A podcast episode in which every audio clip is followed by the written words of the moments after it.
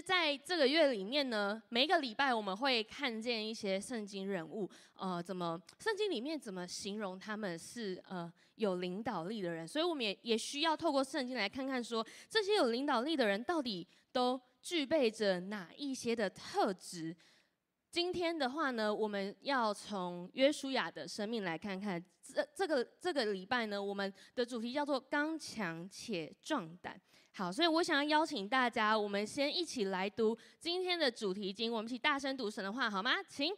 你平生的日子，必无一人能在你面前站立得住。我怎样与摩西同在，也必照样与你同在。我必不撇下你，也不丢弃你。这是呃，这是呃，神对耶和华呃对约书亚所说的话，这样子。好，我们一起低头念经，我们一起来做一个祷告。爱我们的神，谢谢你，就谢谢你，让我们今天可以啊，再一次的来到你的殿中来聚会。主耶稣，求你真的来与我们每一个人同在。无论我们现在我们自己心里面所想的是什么，在我们今天开始来聚会之前，我们经历到什么样子的事情，主啊。在等一下的时间里面，只有你可以掌权在我们的心里面，只有你可以来对我们的心说话，只有你能够来吸引我们每一个人的心，帮助我们在等一下的时间里面有很美好的收获，让我们可以在今天，我们也从你的真理当中来获得你所要给我们每一个人独特的礼物跟启示。谢谢耶稣，祝福我们等一下的时间，这样祷告奉耶稣基督得胜的名，阿门。好。呃，我不确定大家对约书亚的认识有多少，但是呢，呃，以我以我自己的经验呢、就是呃，很多人比较认识另外一个人叫做摩西，对吗？呃，你觉得你自己认识摩西，或者你知道摩西的事情比约书亚多的，你可以举一下你的手吗？让我知道一下。摩西跟约书亚，那个你觉得你跟知道跟摩西跟约书亚差不多多的，可以举一下你的手吗？好，谢谢请问一下，你觉得你知道的约书亚比摩西还要多的，你可以再挥挥你的手吗？OK，好，其他人你可能第一次听到的话也没有关系。好，我想要就是前面我会先简介一下，就是摩西跟约书亚的呃关系到底是什么。大部分人来说，可能很多人都对摩西有印象，为什么我会这么说呢？呃。我自己在呃青年培育有有有授课，这样就有一课呢，就是我们会特别讲到摩西，这样我们就会用摩西这个这个圣经人物来上课。那每一次上课之前呢，我都会做一件事情，我就会我就会问学生说：来，大家你们轮流每一个人讲一个你们对摩西的认识啊，重复的话没有关系，我只是想知道大家对于摩西这个人的认识是是有有哪些这样子。好，所以呢。第一个学生非常吃香，他一定会说分红海。第一个对，就是摩西分红海嘛，这样好。那再来呢，有人可能会说，呃，就是哦，埃及王子这样哇，埃及王子哦，有有人注意到这件事情。然后如果你听到一个词的时候，你一定会知道说，他应该是从小时候儿童主日学的时候，他就在聚会。如果当他说出燃烧的荆棘的时候，就是代表就是他可能在儿主的时候就听过这样子很完整的故事，所以他有注意到就是啊，摩西那时候被呼召的时候，他是看那个意象是燃烧，燃而不毁，焚烧而不会受到任何伤害的荆棘这样子。OK，可是最大宗的就是通常都会说到哦，摩西分红海。OK，好，可是你知道课程到了用约书亚那个角那个人物当成主题的时候，糟糕。第一个学生已经不知道要说什么出来，然后就是很明显的可以感觉到，就是大家通常都不一定回答得出来，他对约书亚的认识到底有哪一些这样子。可是我今天想要跟大家说啊，如果如果你只认识摩西，或者是你比较认识摩西，但你不太认识约书亚是谁的话，我觉得是一件非常可惜的事情。我不知道大家有没有听过。就是那种三千片的拼图，然后有几片突然找不到，甚至是最后一片你没有找到那个时候，已经很扼腕，对不对？就觉得、为什么没有办法？你认你如果只认识摩西，但是你没有去认识约书亚的话，就很像是在拼拼图的时候少了那个很关键的几片，让这个拼图是可以变得更完整的。所以约书亚就是一个这么重要的存在。我们常常会说，每个人的存在都是有目的的，你知道吗？约书亚的存在，他。它存在的目的是，呃，要带领以色列人进入应许之地，进入那迦南美地，进入那神应许他们流奶与蜜的土地上面。他的任务是要带着已经在旷野走了四十年的以色列人进去上帝应许要他们居住在那里的土地上面。而在约书亚之前呢，老早就有一个人在带领这群百姓了，那个人就是摩西。OK，所以你如果不太确定他们的关系，这稍微帮大家补充前情提要一下。所以在约书亚以前，已经有一个人带领这群百姓很久的那个人就是摩西，而约书亚是在摩西之后要来继续带领以色列的呃这样子一个角色。好，到这边我想要请大家先跳，我们跳出来一下，我们我们稍微想象一下吼，你你想象一下，就是你你在参加你们家的家族旅游。不是家庭旅游，家族旅游。好，这个家族旅游呢，一直以来都是由家里面的一个长辈在举办的哦，他就是在安排行程啦哦。早上几点要集合？这里这次家族旅游要去哪一个县市？然后要住哪边？住哪个饭店？谁跟谁要睡一起？要订几间房间？然后订什么餐厅？哪一个好吃？这样他安排所有要去的景点，规划说，那那那全部一起去的话，谁有空谁没空？什么时候可以？什么时候不行？然后我们要有几台车？我们要一起去家族旅游。所以每一年，你想象都是这个长辈在办这个家族旅游，他在统筹这一切。然后有一年，他就跟你说。明年开始换你举办这家族旅游了，我不知道大家会感到就是什么样的感受，但是他跟你说明年就要开始换你举办了，这些原本我在做的所有一切事情，请你换你去安排所有的行程，换你去决定要吃哪些东西，换你去决定我们家族要去哪里玩。你可以想象这个压力非常的大吗？就是。你需要注意，就是全家大小那个大大，他们就是从上到下，他们饮食的习惯啊，大家的口味怎么样啊？有没有一些长辈有一些就是可能需要注意的一些慢性疾病，所以饮成糖尿病，所以他不能吃一些食物还是什么的？或者是有没有家族里面是不是有一些小朋友，他们年纪太小了，他们没有办法一直在户外的行程这样子去游玩，这样踏青，可能到一半他们就 我要我要回家，然后开始哭这样。你需要照顾到这件事情。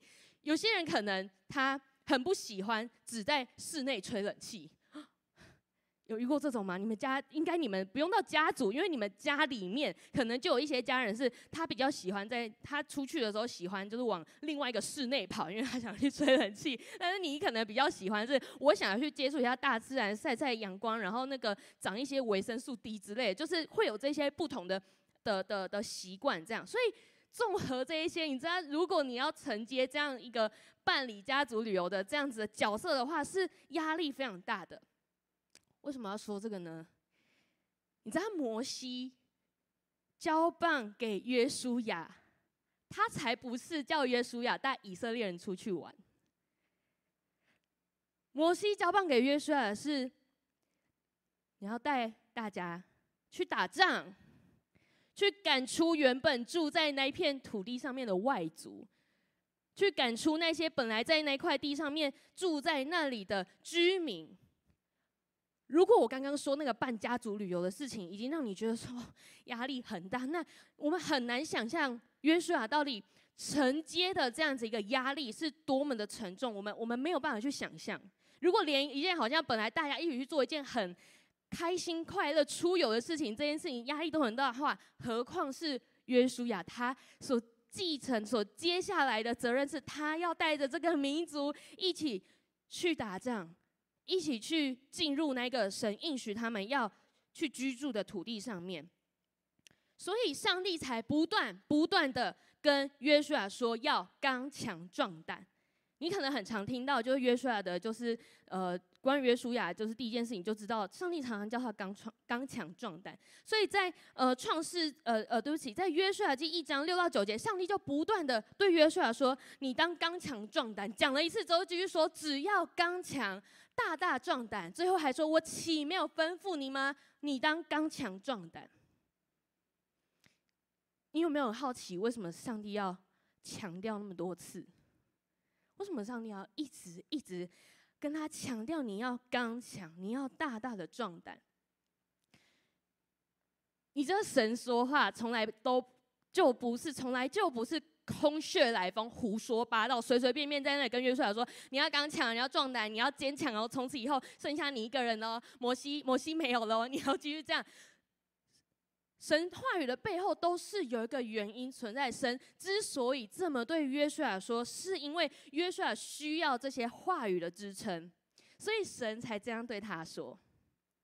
神说这些话不是没有任何目的，好像只是蜻蜓点水的，好像就说一下说啊，你要你要坚强一点哦，不，而是当约书亚接下来要面对的事情，他确实不能只依靠自己的血气，不能只是每一天出门之前看着镜子，然后就是跟镜子面自己说。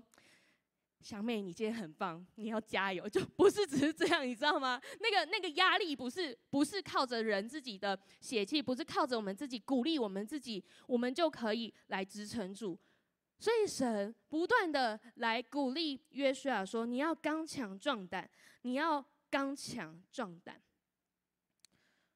所以当摩西过世之后呢，约书亚这个继承者，他真的要独自来面对这个责任。但是约书亚继承之后，上帝并没有让约书亚跟摩西，呃呃呃，他们两个，他们没有做一样的事情，或者应该这么说，上帝用不同的方式使用约书亚，上帝用不同的方式使用约书亚跟摩西。那如果是这样子的话，身为继承者的约书亚。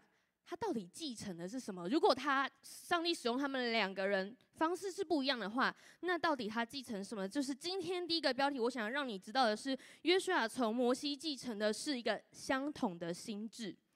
约书亚从摩西继承的是一个相同的心智。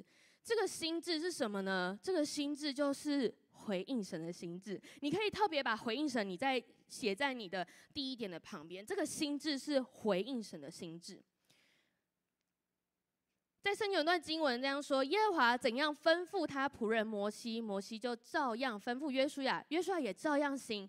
凡耶和华所吩咐摩西的，约书亚没有一件懈怠不行的。所以约书亚呢，他把他从摩西那边，呃，就是摩西从神领受到的这一些，当他告诉约书亚之后呢，约书亚就来吩咐以色列人遵守。他们同样都在做一件事情，就是他们一样在回应神。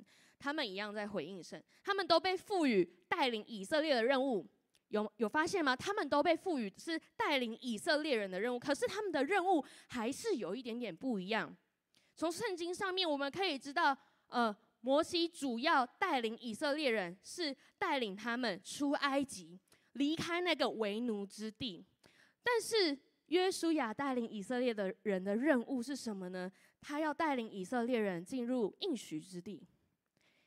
摩西是带领以色列人离开为奴之地，但是约书亚是带领以色列人进入应许之地。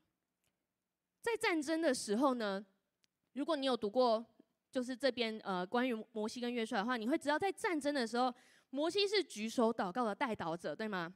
当他当他手举起来祷告的时候，哇，战争就就就比较顺利。但是他手当他放下来的时候，当他疲倦他放下来的时候，那个战况好像就有一点不利于以色列人这样。所以摩西在战争的时候是举手祷告的代祷者，但是约书亚是什么？约书亚是在前线带兵打仗的将领。我相信约书亚一定也知道要怎么祷告，可是。神所创造的约书亚是是一个在战场上面冲锋陷阵的大将。这是为什么我说神用不同的方式使用他们。他们虽然好像都在带领以色列人，但是他们的任务有一点点的不同，以至于他们被他们所所被神使用的方式也非常非常的不同。所以约书亚继承跟摩西相同的心智，就是单单的来回应神对以色列民族所说过的话。呃，我我不确定在场有多少人是你曾经呃，你曾经是一件事情的接任者，就是你要接手一件事情，你要接续着就是前人的呃这这个原本的责任，然后就是要。要继续来承接，你要负责这样。然后在你接任以前呢、那个那个你前前面那一任负责人，他已经做了很久很久，而且他做的很好很好这样子。哇，有想到哦，这个这个压力好像会会有点大，你知道，就像就像约书亚之前的摩西，我刚刚有说他带领以色列人已经已经很久了。所以如果你有这样的经历的话，你会知道说，在成为这样子的呃这样子摩西这样子人的后面那个。接棒的角色的时候，哇，那我现在该怎么做啊？我该做跟前面那个人一样的事情吗？我该我该做跟他不一样的事情吗？我该跟他说话的方式一样吗？我该跟他就是原本跟他熟络那些好像比较核心的角色，是我接下来要继续去经营的关系吗？OK，你知道，通常这样的人呢、他他真的会呃。真的会非常的无助，他可能会想要有有一个很创新、独树一格、一些新的发展，或者是一些呃新的方式来去继续带领，就是被呃交付的这样子，可能一个社团也好，或者是一群人也好，这样子。所以当当你身为一个接任者的时候，你的前一棒做的很不错，而且做的很久的时候，你知道我们所受到压力会是大家都在看你要做什么，大家都在看你接下来。你会采取什么行动？大家都在，你可能会感觉到，大家都在好像暗中的把我跟前一个人在做的事情做一些的比较，对吗？他好像在暗中的，好像在，好像在给我们一个评分，是那谁做的比较好，谁做的比较不好，谁比较有智慧，谁比较聪明，谁比较谁比较懂世故，谁比较知道说这件事情怎么做会给人家比较好的感受。你知道，很多时候我们的一举一动，很像是就会有人等着要挑你的小毛病，又或者是有人随时等着要要要要要落井下石，然后说：“哎，你看，你这件事情做不好哦，以前那个人都不会这样啊，以前以前都怎么样怎么样。”所以有时候，有时候身为接任者的这个人呢，他可能会觉得说啊，那我就我就我就用以前的方式就好嘛，以前怎么样，我就现在就怎么样，我不要我不要变化太多，因为这样最简单呐、最省时间呐、最省力气啊，哦，这样我就不会就是收到大家那么多抱怨，民怨不会四起这样子。可是我想要我想要鼓励大家一件事情，如果如果你真的有机会。你在职场，你在学校，你在一个社团，或者是你在家庭里面，在教会里面，你成为任何一件事情的接任者，你在接手一件事情的时候，请你不要错失神赐给你这份产业的机会。我再说一次，当你在职场，在学校。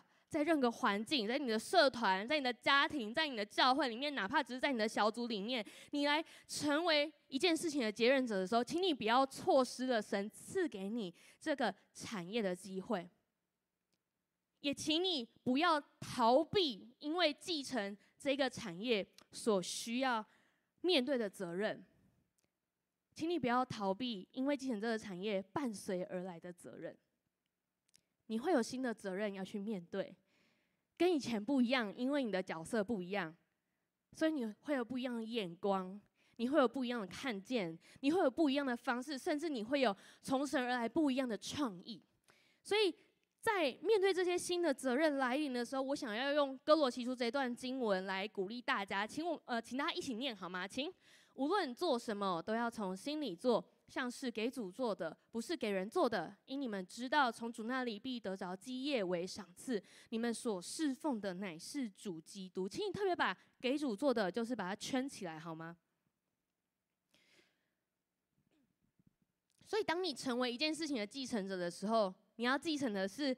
基督耶稣的心志，你需要明白，你在做一件事情，不是只是为了别人而做，而是为，而是给主做的，为神而做的。如果我们刚刚用那个例子来讲，我们成为一件事情的负责人，但是我们只是在想着要怎么去讨好别人的时候，你知道，我们我们就我们就有点浪费了神赐给我们这个产业的机会，因为因为神赐给我们这份产业，神赐给我们这样子的身份跟这样子的角色。不是叫我们去成为前一个人，也许，也许，也许在你之前负责的人做得很好，就像约书亚跟摩西一样，你不能说摩西做得不好啊，对不对？也许真的有一些值得效法的地方，但是那些值得效法的是什么？我们是不是有时候会过度的去效法别人，以至于我们失去了我们需要来为神而做的那个中心？如果你真的目前或是接下来，你你真的有一件事情快要轮到你接手了，快要轮到你来负责的话，我想要鼓励你，你花一段时间，你去跟神祷告说：神啊，我要怎么发挥这个角色所扮演的功能？神啊，你把我放在这个位置上面，放在这个角色上面，你要怎么样子使用我？要我要怎么充分的来扮演好，来发挥出这个角色所应该要有的功能？让我知道我要怎么来得神你的喜悦，而不是去讨好人。你可以跟神祷告说：“主，你帮助我，让我让我真的是来侍奉你，而不是侍奉人。”好，所以接下来呢，我们要继续的回到呃约书亚的身上，我们要来我们要来讨论一下，为什么约书亚是可以成为接班人的。好。大家可以想一下哦，就是你，你想一下，就是呃，可能你自己想到接班人，就是接班的事情，就是不一好，没有关系。但是你可不可以想一下，就是如果如果要选一个接班人的话，你觉得条件会是什么？有没有就是你可以现场人，你可以声音大一点，让我听到，你觉得接班人的条件是什么？我会帮你讲出来。你觉得接班人的条件会是什么？大家大家没有任何想法，有吗？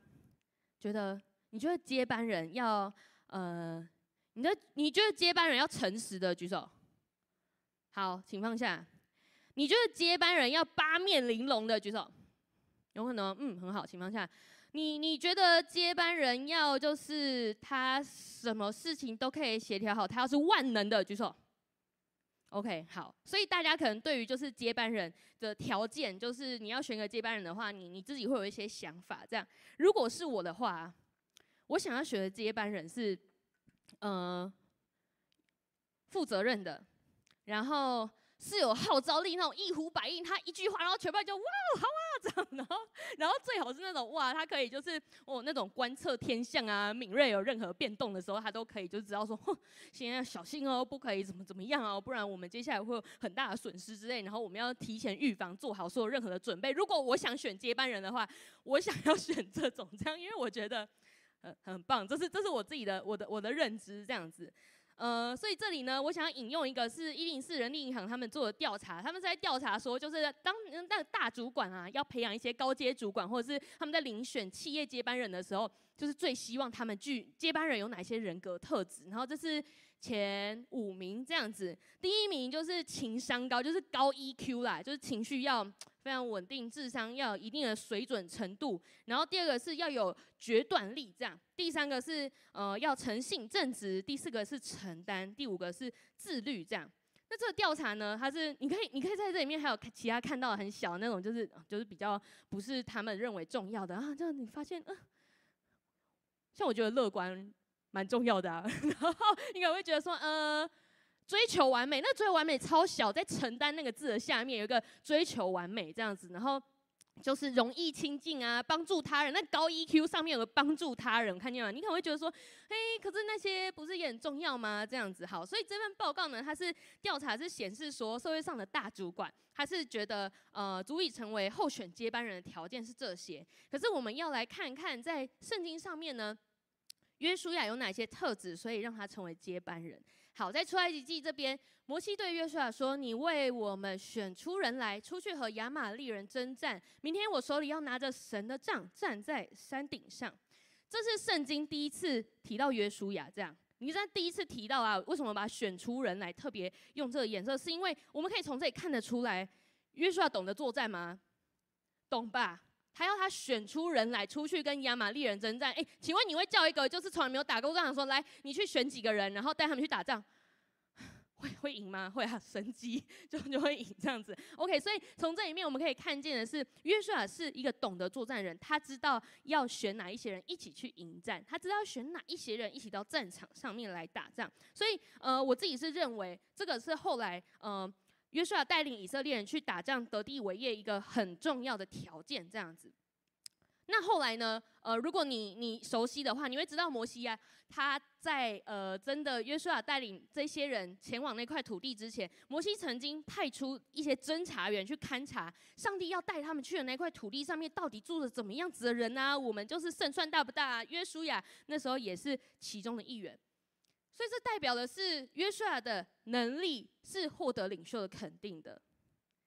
他他懂得就是怎么带人打仗，他他懂得去侦查的时候要要注意哪一些事情，他的能力是获得他的领袖肯定的。除此之外呢，还有一件很特别的事情是，当圣经每次提到约书亚跟摩西的关系的时候，都是说摩西跟他的帮手约书亚。还有另外一处经文，这里也是当耶华跟摩西面对面说话。当摩西已经转到营里去，还有他的只有他的帮手一个少年人，就是嫩的儿子约书亚，只有他的帮手约书亚不离开会幕。你知道当摩西工作的时候啊，难道约书亚是在旁边那个在那里不知道在干嘛，然后跑去玩，然后跑去做自己的事情吗？没有，约书亚跟在摩西的旁边来学习。他并不，也许有更重要的事情，但是他花很多的，我相信他花很多的时间。在在摩西的身边学习，我也相信约书亚知道一个更重要的事情，就是上帝的同在。不然他不会在他的领袖已经跟神对话完之后，然后还留在那边。约书亚并不是一个渴慕被他的领袖看见肯定的人，他他知道他知道最重要的事情是什么，他不是只是在他的领袖面前做做样子而已。他不是只是在某一面说，哦，你看我爱神哦，你去祷告的时候，我也跟你在一起。你你你祷你祷告完了，那那那就是我要继续留在这里给你看什么的。约书亚他知道非常关键的事情，就是上帝的同在，他很渴慕上帝的同在，所以你要抓住重点。好吗？当你在跟随一个领袖，甚至是你在教会跟随一个领袖的时候，你需要知道的事情是：当我好像成为一个可以辅佐领袖的人的时候，我们不是只是为了要做给别人看而已，我们不是只是要得到从人而来的肯定而已，我们不是只是为了要好像那些掌声，好像那一些好像呃很很光荣这样子，然后让人来看见我们是多么多么厉害的人。我们需要掌握一个很关键的事情，就是上帝的同在。我想他们花很多时间在一起，约书亚跟摩西花很多时间在一起，他们一定聊了很多很多的事情，甚至我就觉得说，约书亚应该就是摩西的，就是得到摩西的真传这样子，就是他这样子的人呢，成为成为摩西的接班人。我觉得是非常有说服力的，因为他他是除了他获得人的肯定之外，其实约书亚也获得从神而来的肯定。在民数记的经文，耶和华对摩西说：“嫩的儿子约书亚是心中有圣灵的，你将他领来，按手在他头上。” OK，所以摩西不只是呃，约书亚不只是获得从领袖而来的肯定，他也获得从神而来的肯定。我相信我们每一个人都有一个很独特的产业，一定一定有神一定有为你预备一份很独特的产业，是你要来继承的。也许是你你现在已经在工作，可能是你在工作职位上面的一些的的升迁，或者是你还在学校，在一些社团里面，你担任一些重要的干部。你可能在你的家里面，你是第一代基督徒，或者是你在你的朋友圈的关系当中，你好像就是那个核心的人物。神为我们预备，每一个人都预备一个独特的产业，是要我们去来领取。无论你知不知道那是什么，无论你现在知不知道那是什么，或者是那在哪里，无论你现在有没有自觉说我在某一件事情上面就是一个继承者，我觉得我觉得没有关系，因为我想要鼓励你的事情是，我们要跟随神来成为天国文化的拥戴者。这件事情是不管你人在哪里，你在什么位置上面。你在什么角色上面，你都可以行得出来的事情。不论你现在在你的环境里面，你是不是一个领袖，你是被人家看见的，还是没有人看见你？你是大咖还是小咖，这都没有关系，因为你都可以这么做。因为我们每一个人都是天国文化的拥戴者，好不好？跟旁边说你是天国文化的拥戴者。再一次跟另外一边人说你是天国文化的拥戴者。OK，你只要你是神的儿女，你就是可以拥戴天国文化的那个人。你知道拥戴天国文化不是不是只有在教会的里面，你在教会的里面是你要把教会里面的教导、圣经里面的价值观，你学习到的天国文化，来带到你所在的地方，来带到教会以外的地方。你知道你在这里所学习到，你你我不知道你在教会多久了，但是我我觉得你你今天如果愿意花时间在这里来一起聚会，在这里来一起来听神的道的话，我相信我相信你不是没有原因坐在这里，我相信你不是没有原因的。今天这这两个小时你，你你花时间在这里，你知道你知道其实我们就是那一群唯一知道天国文化的人吗？如果连我们，如果连神的儿女都都不把天国的文化在这里学好之后带到我们所在的环境里面，我们期待谁来在那些环境里面让真理被显明出来？如果连我们唯一知道天国文化，我们最有机会知道天国文化的人，我们都没有想要去了解，我们都没有想要去追求，我们都没有想要知道说这对我的生命可以带来什么改变的话。我们要怎么期待我们所在的地方可以有所改变？很多时候，我们可能会跟这个社会上的民众一样，很多时候我们会花很多时间在抱怨，花很多时间在嫌弃，在在说这里不好，那里不好。但是，如果你已经知道天国文化，或者你已经在一个可以学习天国文化的地方，那请问我们每一个礼拜花这些时间在这里，我们有没有更知道天国的文化是什么样貌？这是我们需要去反思的问题。你有没有知道天国的文化代表的是什么？刚刚这张 PPT 秀出来，看到天国文化，你闪过的是有哪一些的价值你很认同，还是你看到想说是什么意思啊？我希望你每个礼拜来到这里的时候，你都可以更知道天国的文化代表什么意思。你可以不用多知道没关系，但是你可以在你所知道那样子的文化里面。你去学习怎么去宣扬这个文化，你去学习怎么去拥戴这个天国文化，不是只有在教会里面，我们需要来维护这样文化，而是在我们所在的环境当中。当你身为一个知道天国文化的人，请你把这样子的文化带到你所在的地方，带到那个我们称为俗世的世界的里面，带到那个所谓你每一天去到那里看到这些人都觉得很厌烦的人的身旁，把天国的文化带到他们的身旁。把天国的文化植入到他们的生活当中。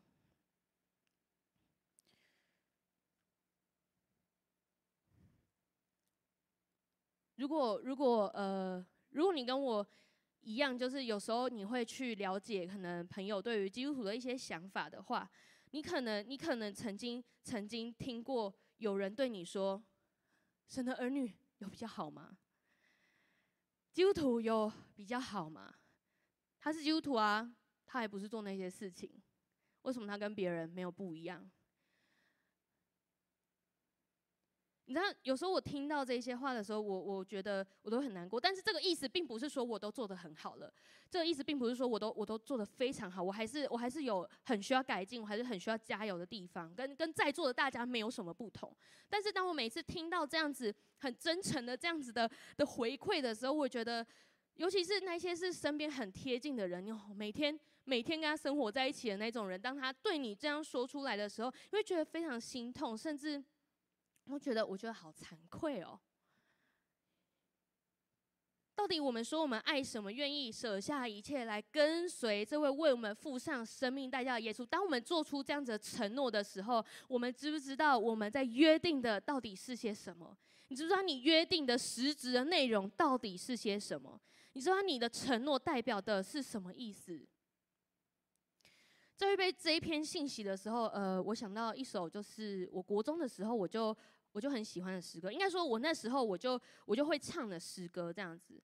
呃，歌名叫做《差遣我》，你可以把它记下来，你可以你可以今天花时间听一下。歌名叫做《差遣我》。老实说呢，我国中的时候啊，我在听这首歌的时候，完全。我完全不知道他在唱什么，这样子，我就是跟着，而且而且那时候那时候在以前在长老教会，然后我刚好是歌手这样子，然后就一个小小的小不隆咚在那里，然后那首歌还有日文版，所以我们还会写注音在那里，然后就有时候要唱中文版，这一堂要唱日文版这样子。我对这首歌印象就是觉得哇很奇特哎，我第一次唱日文歌就是就是这样唱啊，可是我不太确定那是要不是我唱中文版，我真的不知道那是什么意思这样子。好，所以。呃，当我当我每一次啊听到这首歌的时候，国中的我，即便我我不明白他在唱什么，但是每一次我听到这首歌的时候，哇，我的心情非常的澎湃，我的心情我觉得很激动，我觉得歌词里面有一句说到，就是有说到说，主你差遣我进到那需要你的人群当中，你差遣我进入需要耶稣的人群当中。每次到唱到这里的时候，我心里面就有一种哇，什么好像什么正在正在催促着我说赶快赶快赶快赶快。然后我想说，到底赶快什么？我我不知道赶快什么，我不知道什么东西正在我的里面搅动。老实说，身为那个年纪国中生的我，我真的不知道可以可以做些什么。当我现在我在听到这首诗歌的时候，其实我很多时候还是会觉得自己很渺小。我在预备这篇信息的时候，我我再一次回去听了几次那首诗歌。我还是觉得哇，我自己好渺小。我我我真的有进到需要耶稣的人群当中吗？我真的有去拥戴天国的文化吗？我我真的有确切的了解天国文化代表的是什么吗？有时候我也会觉得非常的失落。可是你知道吗？也是因为这样子，当我们谦卑下来的时候，神就有更多掌权的空间。当我们把自己所知道的、所认为的，把它变小之后，那掌权在我们当在我们里面的就是这位神，我会让出更多的空间给神，让神来带领我，让我自己可以去跟随神的心意，而不是只是。依靠自己的计划，知道自己要的是什么，然后去追求。所以今天，当我再一次跟神说：“神啊，我愿意被你差遣”的时候，已经跟国中的那个时候我不一样。国中的我，我根本不知道那个在唱些什么，我根本不太知道“差遣”是什么意思。差，邮差啊，就是 我可能我可能只会这样认为。我对这个词的定义的认识就只有这样子而已。但是，当我今天我跟神说：“神啊，我愿意被你来差遣”的时候，我知道我做出的承诺是什么意思，可能我还不清楚我要我要被差遣到哪里去，可能我还不清楚神会用什么样子的方式使用我，但是我愿意的，我愿意做的事情是我要持续的来跟随神，要拥戴天国的文化。耶稣在被钉十字架复活向门徒显现的时候，他对门徒这么说：“愿你们平安，父怎样差遣了我，我也照样差遣你们。”同样的，今天我们每一个人都是受到耶稣差遣的。耶稣说：“父怎样差遣了我，我也照样差遣你们。”没有一个人是例外的。我们都奉耶稣的差遣，要前往神为我们预备的那块的土地上面。如果你不知道，对象是谁？你不知道要去哪里，没有关系，你就设定把这些对象、把这些场域设定在你平常最容易接触到的人、最常去到的地方，是你的家人，是你的同事、同学，是你的朋友，是你的邻居。有些人也许你、你、你、你觉得你奉差遣去关注一个特殊的议题，可不可以？当然可以啊。有些人你奉差遣去负责协调一些。完全没有人想要处理的一些很狗屁倒灶的事情，你要成为那里面的居中的协调者。你可能，你可能奉差遣前往去处理这一些事情。你可能奉差遣去成为朋友间起争执的时候，他们当关系当中的传声筒，都有可能。就是在那里永戴天国的文化，就是在那里永戴天国的文化。记得神跟约书亚说的吗？只要刚强，大大壮胆。只要刚强，大大壮胆。这个月说这个系列叫做“最强的领导力”。你知道，需要的不是一个骁勇善战的约书亚，是他很会打仗，是神创造他，是是让他带领以色列去打仗。但是，但是最强的领导力不是只是因为他是一个骁勇善战的约书亚而已，而是。需要的是，在最强的领导力上面，需要的是心中有圣灵，渴望上帝同在，跟愿意来回应神，来跟随神的约书亚。我们一起低头闭眼睛，我们一起来祷告。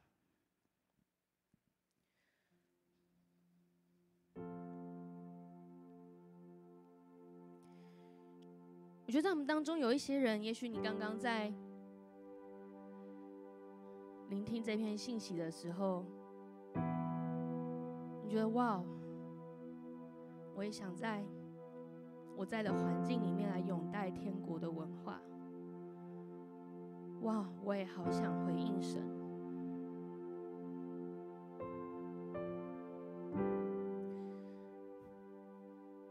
可是好像你觉得在你的面前，当你每一次决定这么做的时候，好像就会有一些人事物出现，在扯你的后腿，说：“哎，不要啦，不要啦，还好吧？你没有做这件事情，还好吧？你不做，会有人去做啊。”就等别人去做吧，好不好？我想邀请你在祷告当中回应神说：“耶稣，我奉你的名来砍断这些意念，那些可以等着别人去做，我不用起来拥戴天国文化的意念，现在就离开我。”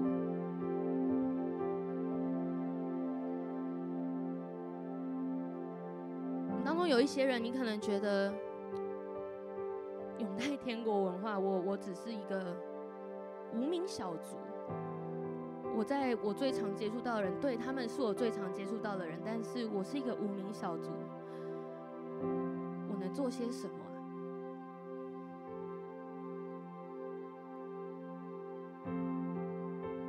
你可以跟神祷告说：“耶稣，我奉你的名来斥责那一些。”自我价值低落的谎言，这些谎言不能够来影响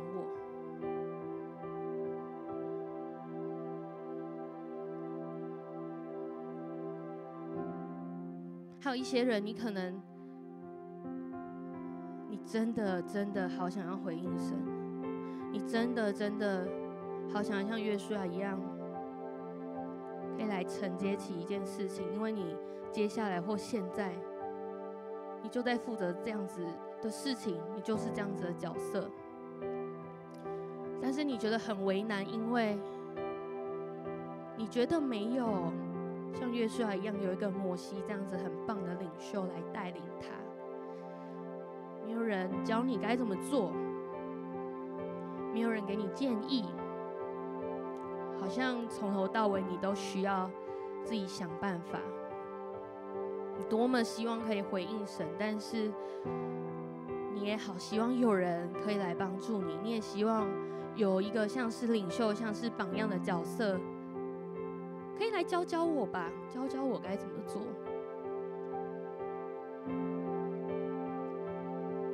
我就想要对这些人说。孩子，我就是你的牧者。孩子，我就是你的牧者。也许你的身旁现在没有一个很确切的人在你的旁边，告诉你该怎么做。但是，孩子，我是你的牧者，我是你可以依靠的，我是你可以寻求的。我相信今天你要对神的这样子的本质有一个。重新的认识跟接纳。过去你可能知道，对，神是我的牧者，他会来帮助我。但是，可能你会觉得说，我在公司遇到的事情，耶稣真的知道我在经历什么吗？我在社团、学校遇到的事情，耶稣真的知道我的感受是什么吗？宣告，今天你要重新认识这位神的本质是，他是你的牧者。他是你的供应者，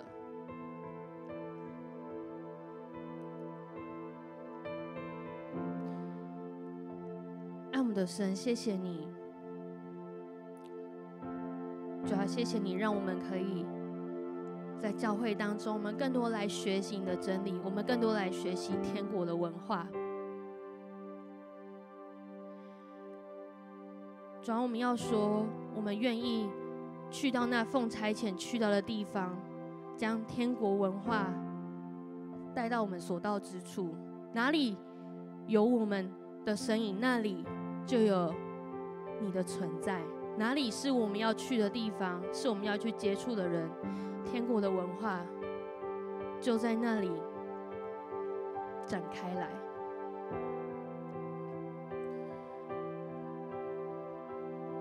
好吧，我们继续闭着眼睛，我们一起来祷告。我们在我们当中，可能真的有一些人，你觉得非常想要来回应神，你真的你好想要知道到底天国文化还有什么，可以跟神祷告说：神啊，让我知道天国的文化还有哪一些，我要拥戴的到底是什么。当你要去拥戴一个文化的时候，你需要先知道这个文化包含的内容到底是什么。圣经的价值观里面到底说到哪一些是我要去维护的，是我要去呼吁的，是我要去宣扬的。可以跟神祷告说：神，你将这样子的渴慕，现在浇灌在我的身上。神啊，你将对天国文化、对圣经的认识这些的渴慕，现在浇灌在我的身上。我不管别人是怎么样子来决定要不要回应，但是神啊，你浇灌这样子的渴慕在我的身上，就是现在，我要来领受神这从你而来的浇灌，是渴慕你的话语，是渴慕知道天国的样貌是什么。不止在教会里面看见，更是在我所在的学校、我的家庭、在我的职场上面，在我跟人的关系圈当中，我看见那里有天国的样貌。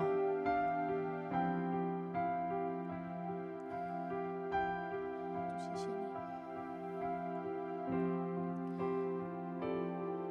接下来想邀请大家跟我做一个祷告。你可能今天第一次来到我们的当中，又或者是。今天真的准备好，我要再一次承诺跟随神这件事情，我要再次承诺委身这件事情，好不好？等下我要来带你一起做这样子的祷告。我们一起祷告说：亲爱的主耶稣，谢谢你让我可以来认识你，谢谢你让我可以来认识天国的文化。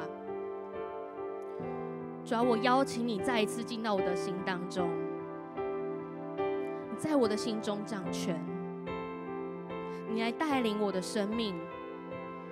求你洗净我一切的过犯，求你赦免一切的罪过，那些曾经没有拥戴天国文化的罪过，那些曾经以为没有关系的这样子的意念，求你来原谅我。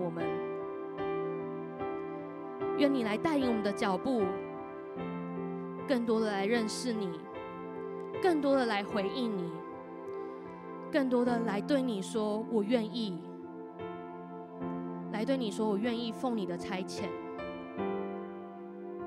去拥戴天国的文化。谢谢耶稣，听我们的祷告，这样祷告是奉耶稣基督的名，阿门。